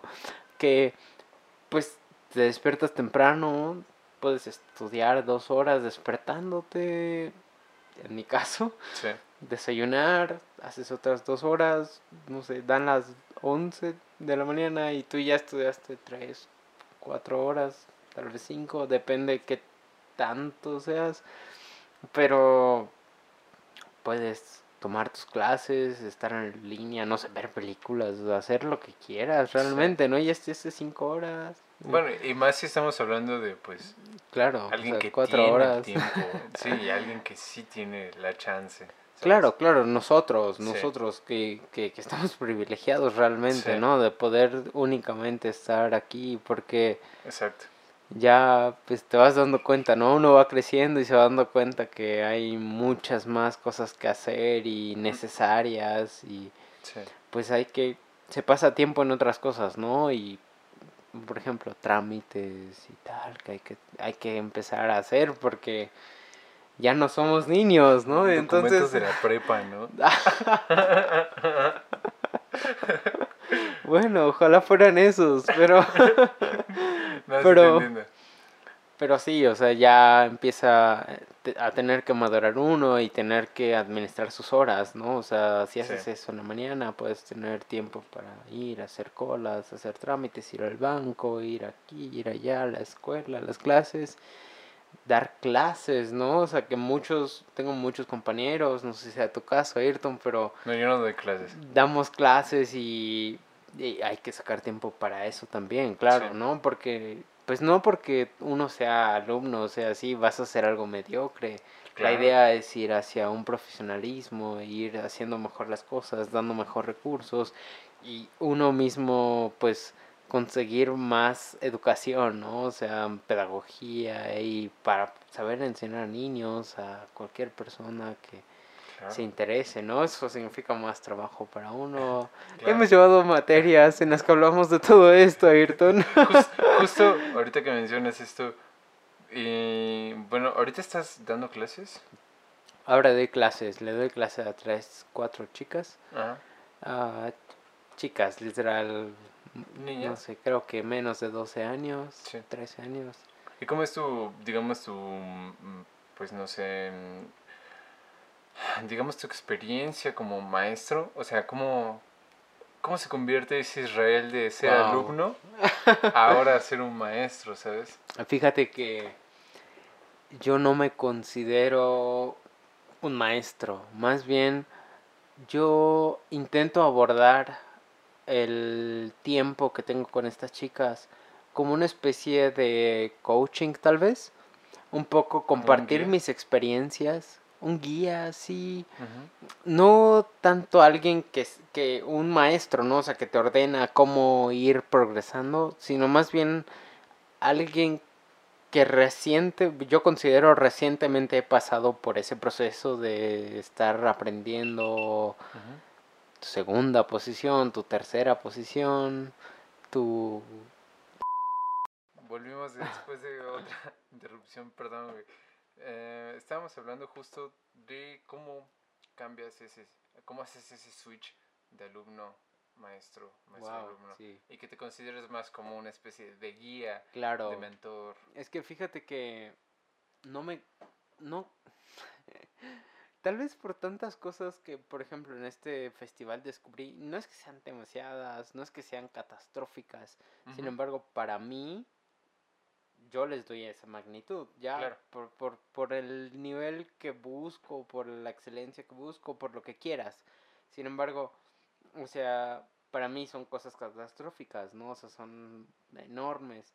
Realmente no lo es así, ¿no? Pero tal vez por eso no me siento tan capaz como maestro, porque digo, ok, yo tengo estas fallas, tengo estos errores. ¿Cómo yo le puedo decir a un niño de 10, 9 años, 8 años? Y que aparte absorben A ver, todo. claro, Ajá. o sea, ¿cómo yo le puedo dar la seguridad de si lo haces así, esta es la forma? No, no, no, no, no puedo. Entonces, yo prefiero trabajar que ellos sean alumnos de alguien más y yo les puedo dar un coaching, les ayudo con sus tareas, sus lo que ten- sus lecciones, estudios, lo que tengan que llevar, Ok, porque creo que así funciona muy bien. sí, En el sentido, yo tengo experiencia sí, sí, sí. sacando estudios, sacando escalas, sacando lecciones. Yo sé que lo que me pide la maestra Erika, yo sé lo que me piden otros maestros, ¿sabes? O sea, y- tengo esa experiencia. Como de alumno. también, Claro, claro. Y yo le puedo decir a la niña, Ok. suenas así, pero un maestro no te va a pedir eso. Un maestro te va a pedir esto, esto, esto y esto. Y también yo doy a veces, algunas veces, cuando se requiere, mi punto de vista. En algunas digitaciones, algunas cosas me preguntan y yo les digo, mira, tu maestro te pidió esto, esto y esto, hazlo así. Lo hacen dos, tres, cuatro, cinco veces, ok, te sale, síguelo haciendo así, pero quiero que sepas algo. Yo pienso que hay esta alternativa porque yo lo he hecho así, así, así, Claro, pero igual yo hago cosas muy extrañas violinísticamente hablando, ok. ¿sabes? Sí, Entonces, sí. como que sí les digo, ok, yo lo podría resolver así. Pruébalo si te gusta. Pero o sea, cuidado. sí, claro. Pero finalmente lo que espera el maestro es esto, o sea, es esta vía Claro. Y ahí está, ¿no? O sea, porque sé más o menos qué esperan los maestros. sí. Entonces, como un coaching, yo sí me siento, ok, yo puedo aportar esto, puedo aportar esto. Pero como un maestro, sí me siento más inseguro, ¿sabes? Claro. Lo puedo hacer y todo, pero no siento que sea este mi momento, ¿no? ¿Sabes? ¿En algún momento te gustaría tener cátedra? Claro, en algún momento, en algún momento, como la mayoría de mis compañeros va a tener y aspira a, ¿sabes? O sea, sí, estamos hablando que todos nosotros tenemos la idea y la intención de que cuando tenemos unos 60, 70 años, e incluso antes, empezar a compartir lo que se va aprendiendo, ¿sabes? O sea, Claro. si, si, si estamos aprendiendo que el sonido se produce así, que esto es lo correcto, que esto, ¿por qué no empezar a, a esparcirlo? O sea, el conocimiento debe de, de- de compartirse, ¿sabes? Claro Podría sí. privatizarse, pero no es la idea, bueno, no mía, ¿sabes? No, O sea, si lo mejor. compartimos, podemos llevar un mejor nivel a México. Y de hecho, veníamos regresando de Guadalajara, una compañera, un compañero y yo, Ajá. con el que me fui a Guadalajara, ¿no? Y veníamos compartiendo de que hay que hacer algo. O sea, ellos tenían la, creo que, este, academia, tenían una agrupación, Memoria y Tolerancia, me parece, o algo así. Y le decía, pues, o sea, está padre eso, pero pues se tuvo, no sé, pues, sinceramente no lo sé, se terminó, se paró, se pausó, pero pues hay que hacer algo, hay que, hay que, o sea, acabamos de aprender cosas en Guadalajara, en Oaxaca, porque estuvimos juntos, acabamos de, o sea, él viene de China, no, no sé, hay mucha, hay tan, hay, podemos compartir, ¿no? O sea, y obviamente Claro. aprender cuesta como alumno, ¿no? O sea, uno tiene que invertir, tiene que estar dispuesto a pagar.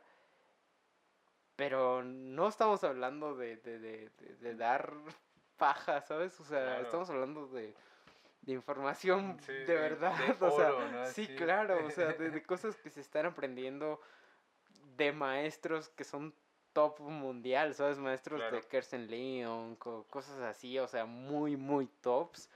Entonces, estamos aprendiendo cosas y todo y queremos compartirlas, obviamente, pues implica implica igual interés de la gente, ¿no? O sea, Claro. que quieren aprenderlas, que, el- que los músicos jóvenes de México quieran mejorar, porque igual si se algunas veces nos, nos contentamos con lo que hay Nos y conformamos. nos conformamos, exactamente. Entonces implica un poco de ambas partes. Nosotros queremos ofrecer, no digo que sepamos mucho o poco, pero queremos ofrecer eso, ¿no? o sea, lo como que se dijiste está... hace rato, de yo no tengo la experiencia del náufrago. Claro, Y es igual aquí, ellos no tienen esta experiencia que tú tuviste. Claro, Y claro. tú la quieres compartir, ¿sabes? así es, así es. Mm, Y pues, sí, todo tendrá un costo, pero de verdad que... ay, hablamos de niveles pues, Claro. mundiales. Un- Justo un día mi sí. maestro me dijo, Ayrton, si tú quieres hacer esta audición, la verdad no me acuerdo cuál era, pero si quieres hacer este tipo de audiciones, tienes que tener un nivel mundial. O sea, tienes que tener un nivel claro. como estudiante, como chelista mundial, ¿sabes? Claro, e irte de, formando Y yo de, hacia eso. Sí, fue de, claro, es que sí, ya hoy, hoy no se compite, digamos, bueno, muchos lo, lo, digamos, lo ven así de como competencia, o, pero sabemos que cuando viene alguien o vemos a alguien más, pues hacemos compartidas. Claro, Entonces, eh, el nivel ahorita que en el cual uno compite, pues ya no es nacional, ya es mundial. Es que las redes, la globalización te abren todo. Hace unos días tú me enseñaste a un chelista que ganó no sé qué concurso, creo el Ajá. Chai. Ah, sí, André Yonita. Wow, o sea, Ah, no, y, y Increíble. también es Latomir, es Latomir Funk. Sí, sí. claro, claro. Y pues estos días, estas, estos últimos dos meses, Sí. pues no sé, he tenido la fortuna, gran fortuna de poder estar tocando con chelistas de wow, de primer nivel, ¿no? Y hace unos días pude leer contigo igual Sí. un poco de música aquí en la casa. Muy mal, de mi parte. Y- no, la verdad divertidísimo, o sea, pudimos divertirnos, echar un buen rato, ¿sabes? Y, eh, echas la cervecita, estás leyendo a primera vista, o sea, un poco empezar a- relax, ¿no? Claro, claro, entre amigos, entre roomies, en nuestro caso, ¿no? Pero pues ir eh, un poco compartiendo lo que vamos aprendiendo, no Sí. necesariamente en una clase, ¿sabes? Sino simplemente Tocando tú sueltas tips, yo suelto tips, suelta, y, y yo aprendo de ti, tú aprendes de mí. No, es Claro. un intercambio de ideas, de... Y qué bueno que lo dices porque justamente muchas personas, digamos de, bueno, yo lo he visto más en este ámbito Claro. académico, ah, muchos se cierran a tocar con otros de, no sé Sí. si es por la cuestión de, digamos, yo no toco de gratis, no sé si es por eso, ¿no? En- o no sé, o X cosa, o cosas de egos, pero muchas veces nos cerramos como a, eh, vente, vamos a tocar, vamos a echar el palomazo, vamos a, vamos a un vivalcito, ¿no? Claro, Y no nos divertimos, como que a veces hasta no lo disfrutamos. Eh, por ejemplo, lo que mencionas de, güey, yo te tiro ideas, tú tírame ideas y Claro, hacemos algo mucho más grande. Hay personas que incluso a veces se cierran. pero ¿sabes ¿sabes? qué? Ajá, Creo que eso es muy cultural, sinceramente. O sea, muy mm, de México. Porque hace, ¿qué estamos hablando? Hace dos semanas yo vi leyendo a primera vista al maestro Gregory Kalinowski como primer violín y a Christopher, a Christopher Wilshire y a, a, seis maestros leyendo a primera vista el souvenir de Florencia. Claro. seis maestros que no tienen 20 años. Sí, sí. ¿Sabes? Son adultos maduros y... No, sí, no estoy diciendo de ancianos, son adultos maduros y ahí están, nos están tocando, están enseñando en un nivel increíble y leyendo a primera vista ante alumnos, ante alumnos músicos, ¿no? O sea, ante otros maestros incluso. Sí. Souvenir de Florencia. Luego ellos leyeron un dueto con Juan Miguel Hernández, creo, o un violista.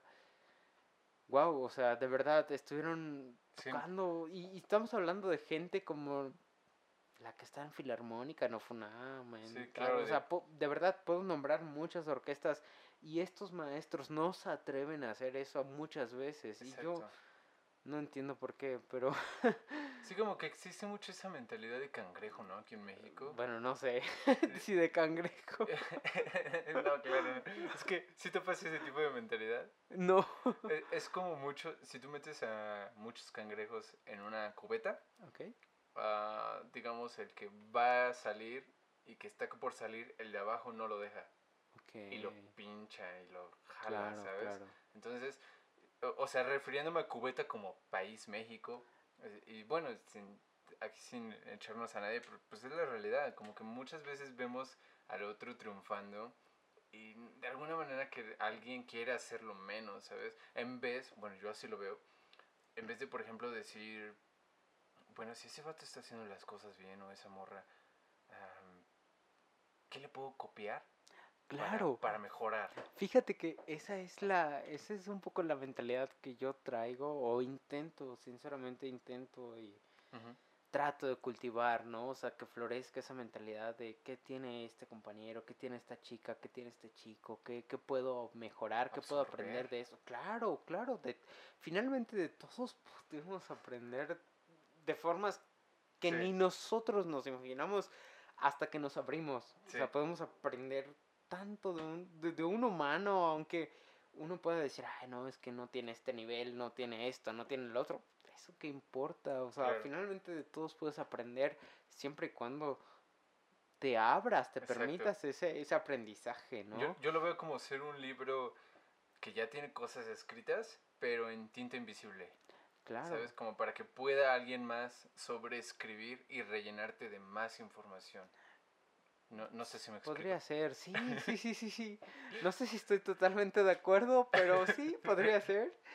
Eh, y eso es muy necesario y eso es algo que te digo, estamos, te, traemos varios compañeros en mente, un poco empezar a, pues a compartir esto, ¿no? Porque pues, caray, ¿cuánto dura una generación, no? O sea, el otro día tú y yo discutíamos de eso. Sí, sí. ¿Cuántos son? Y son 20, 30 años, creo, ¿no? bueno, hablando como, déjenlo en los comentarios, pero es que discutíamos justo de Tú decías que una generación duraba, tú hablabas como del promedio de vida, ¿no? Claro, yo hablaba de... Cero a los 60 Claro, más o menos. Que eso, era, eso constituía toda una generación. Claro, algunos mueren antes, algunos mueren después, pero en promedio, ¿no? Yo te hablaba de que las generaciones por lo general se forman de entre los 0 a los 30 años. Claro, y nacen otros. Ajá, y eventualmente nacen. Y según Google, la lo de Wikipedia, así es de que entre los 20 y los 30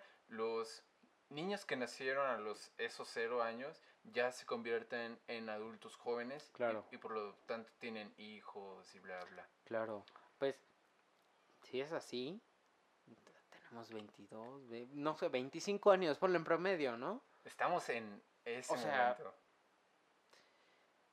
Pues lo mucho, lo poco que sepas, eh, hay que empezar a promover, ¿no? empezar a, a, marcar a los niños que vienen, que son pues realmente nuestro futuro, ¿no? Empezar a compartirles, empezar a...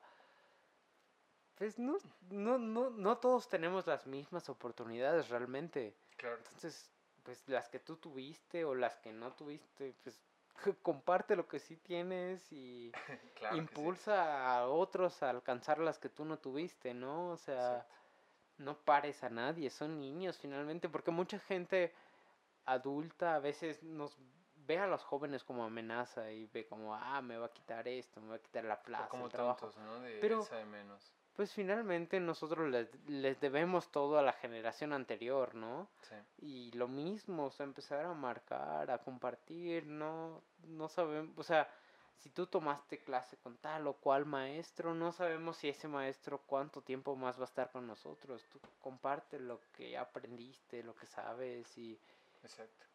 pues así tenemos que en algún en algún momento México tiene que llegar a no sé, o sea, o quisiera, ¿sabes? O sea, impulsarlo. De, de hecho, justo, o sea, siguiendo en esta línea, yo mm, venía hablando, ahora que fui a Dolores, a Guanajuato, Claro. pues eh, platicaba con, y con Iván y con este Vladimir, que son amigos míos, saludos a los dos. Oye, Son- invítame a Dolores, ¿no? Pues vámonos cuando quieras. Otra vez. Vámonos a Guanajuato. Neto, vámonos a Guanajuato. yo voy. en tu cumpleaños. Vamos. Pero es que justo hablaba con ellos que son personas, amistades mías, ya tengo como fácil 7, 6 años eh, conociéndolos. Y son personas mayores a mí de fácil 10 años, ¿sabes? O sea, yo actualmente tengo 24 años. Entonces, también hace poquito escuché que debes de tener amistades de mayores a ti, de tu edad y Claro. menores a ti, ¿no? Y por ejemplo, yo platicaba con ellos ahora que fui y les, les dije esto y me dicen, sí, güey, porque la neta, pues nosotros que te conocimos a tal edad y que digamos hemos transcurrido, y por ejemplo Vladimir pues tiene un sobrino y dice, güey, lo que en mi tiempo se trataba como de compas y que yo lo trataba de como de replicar en mi sobrino, resulta que no es lo mismo y no le pega igual y veo que es otro tipo de reacción a la que mis compas y yo teníamos. Entonces ahí es cuando te das cuenta de la brecha generacional Claro. enorme y de la diferencia mm, eh, pues de generación enorme. Y Claro. ahora como viéndolo a los que digamos a los más jóvenes que nosotros, güey, no sé si a ti te pase, a mí sí me pasa de que de repente veo memes, veo páginas de memes y veo un meme que supera mi generación. Que ya no lo entiendo porque Sí. ya no va, ¿sabes? Dice, Sí me pasa, pero ajá, estoy un poco acostumbrado a eso. ¿Sabes qué? ajá, Sucede algo. En, en general, desde que soy niño, joven, no sé, estamos hablando de unos 10 años más o menos, ok, la mayoría de mis conocidos, amigos, digamos, yo, sinceramente, yo a muchos de ellos los considero amigos. Estamos hablando de gente que pasa los 60 años. ¿Sabes? claro, O sea, yo era muy joven. Yo creo que desde mis 5 o 6 años empecé a convivir con gente, mucho más grande. sí, 50, 60 años, ya grande. Muy rara vez conviví- convivía con chicos, no sé, de mi edad. Sin embargo, obviamente tuve y tengo ahí un amigo que con el que crecí toda mi infancia, Santi Ferrari. Ah, Sin embargo, ya como desde, digo, tal vez 6 a 8 años, dejé de convivir mucho con él y ya más con gente adulta. Y me acostumbré mucho a eso, ¿sabes? Bastante, bastante, bastante a convivir con, con gente adulta. Al punto que, no sé, yo tengo como considerado entre, no sé, conocidos amigos sí, sí. a, a ingenieros adultos, ¿sabes? claro. Ahí, muy adultos. Sí, sí, y, te entiendo. y los considero cercanos porque yo crecí, digamos, con ellos ahí, conviviendo con ellos, platicando con ellos. Entonces, obviamente siento mucho esa brecha generacional con mucha gente de mi edad e incluso con más chicos porque muchas cosas yo no las entiendo. Yo, sinceramente, no vi televisión por muchos años porque no había en mi casa y porque no necesitábamos en, Claro. no la pedíamos. E incluso tú has visto, tenemos aquí la televisión y no veo Ah, claro, televisión, yo veo YouTube. Claro, o como de repente de los de las caricaturas que te hablo que son viejas. claro, dices, claro, "Güey, claro. No, la topo", No y yo, las "Ah, topo. claro, Claro. te entiendo. No las topo y, y lo que yo topo será de YouTube o de Netflix, HBO, Apple Sí. TV, lo que sea, pero como tal de Obviamente si topo algunas referencias de, de televisión, no sé, clásica, digamos, Sí. Chespirito, obvio, obvio, Sí, sí. no, no, pero televisión como tal, no, Claro. no, no, no consumí. Más bien, entonces muchas cosas no topo, ¿sabes? Más bien de pues, adultos o cosas así. Y recientemente, yo creo que desde mi... Yo creo que desde que llegué a México, un poquito después, comienzo a hacer al- a amigos de mi edad, de mi generación, de mi... Ok. Incluso la... Tú has notado, tal vez, la mayoría de mis amigos son un par de años más grandes que yo, tres, cuatro años, Ernesto, ¿sabes? O sea, es gente mayor, con gente menor. No es que no me lleve, me cuesta un poquito más. Sin embargo, hay varios chicos menores a, yo- a mí, a los que yo les tengo una admiración absoluta, porque, wow, me impresiona su genio, Claro. su intelecto, su... y wow, ¿no? O Eh, sea, Justo eso iba porque, eh, digamos, con esta plática de Iván y Vladimir, es de, o sea, les digo, güey, es que ustedes son mis amigos grandes. Claro. Y tengo personas conocidas por, digamos, por mi mamá o mi papá todavía también de su edad. Entonces, me llevo con esas personas. Eh, me llevo con amigos de mi edad, por ejemplo, tú Claro. o Chuy o... yo soy más demás. chico que tú. Tú eres un poquito más chico, sí, sí, sí. Tienes razón. Bueno, por ejemplo, mis amigos de, de la prepa o etcétera, ¿no? Los que se quedaron. Entonces, ok, topo esa brecha. Pero más pequeños que yo es muy raro. Eh, bueno, en este caso te tengo a ti, de dos años de diferencia. Pero, por ejemplo, con mis primos lo veo mucho, con Leo, Claro. ¿sabes? De, de- que es una, una diferencia enorme y de repente ellos dicen algo que yo ya ni idea. Sí. Sí, ok, pero justo Iván me, me dijo algo muy interesante. Y todo esto lo platico porque hablábamos de cómo la música eh, generacional, digamos por grupitos, Claro. identifica a cada uno de estos grupos. Claro, claro, claro. Entonces, él, él me decía, güey, es que la neta, nosotros como don, vatos de treinta y tantos años, no, no podemos ver o no, no concebíamos en su momento en la música de actual para los, las, las generaciones de 18, 16 años y que sí nos podemos como poner en sus zapatos y tratar de entenderlos, pero nunca lo vas a lograr, la neta. Claro. Entonces, eh, bueno, perdón, eh, a lo que iba es de que, y ahorita que lo que mencionaste de, güey, yo los admiro, entonces también tomando en cuenta personas más chicas que tú, de, ¿por qué no aprender también Claro. de alguien menor de edad a mí, ¿sabes? En este caso. O sea, si él tiene o ella tiene algo que aportarme, que yo le pueda aprender, no, mi ego debe quedar a un lado, Sí. ¿sabes? Para yo poder aprender de esa persona. Fíjate que esto que mencionas de que hay cosas culturalmente, bandas, música que no, Digamos, no topamos, ¿no? Respecto de esto, ah, tuve la oportunidad de estar en Oaxaca, ¿no? Y Sí. como te menciono, me quedé en casa de, de Rodri, De Rodri. mi hermano, Salud. y en algún momento pude convivir con sus sobrinas y todo. Ok, Y me comentaron, ellas, eh, jóvenes y consumían, consumen K-pop. ok. Y a mí me interesó mucho, porque yo dije, ok, yo no, yo hasta ahora no he tenido la oportunidad mucha de conocer eso. Por, por fortuna, yo he tenido en mi familia, digamos, en mayo, junio, Ajá. pude convivir con unas primas que les encanta el K-pop, más chicas que yo, obviamente, estamos hablando de unos 13 a 15 años, 17 años más o menos. Pues morritas. Sí, Sí, sí, sí. Ellas me hablaron que estaban encantadas con el K-pop y tal, y les pedí recomendación de bandas y me mandaron y tal, y he estado escuchando eso. No como mi, principal Sí, sí. eh, música, Playlist. pero ahí de repente, ¿no? Sí. Y, y conocí a estas chicas hace mes y medio, ¿no? Y me hablaron, no, que el K-pop y tal y tal.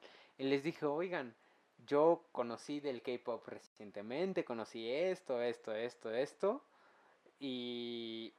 ¿Qué opinan? ¿Está bien mi conocimiento? ¿Está mal? A Sí, ver, claro, oriéntenme, claro, ¿no? Claro, ya eres ese tío, ¿no? Sí, claro.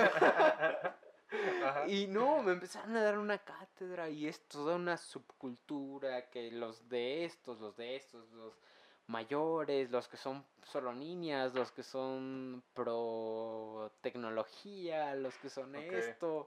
Y al final un grupo que tiene un nombre determinado, supongamos eh, BTS, no, no, no estoy diciendo ese, pero algún otro. BTS One. Sí, El otro.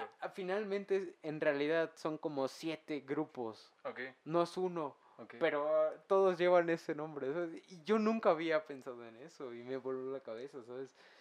Wow, Sí, o sea, sí, sí, nosotros no nos... Sí, es otro tipo de música. O sea, yo nunca he escuchado BTS. la neta. Wow, ahorita te voy a poner unas rolas. O sea, que se acabe esto, sí, nos ponemos a escuchar.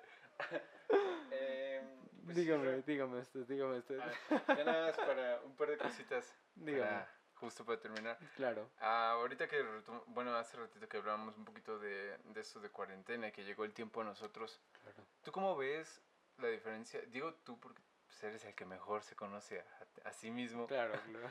¿Cómo ves la diferencia de ese Isra antes de cuarentena al de ahorita? Wow.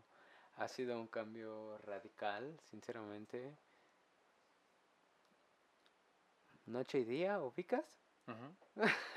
¿De la canción? No, la diferencia entre noche y día Ok, ok.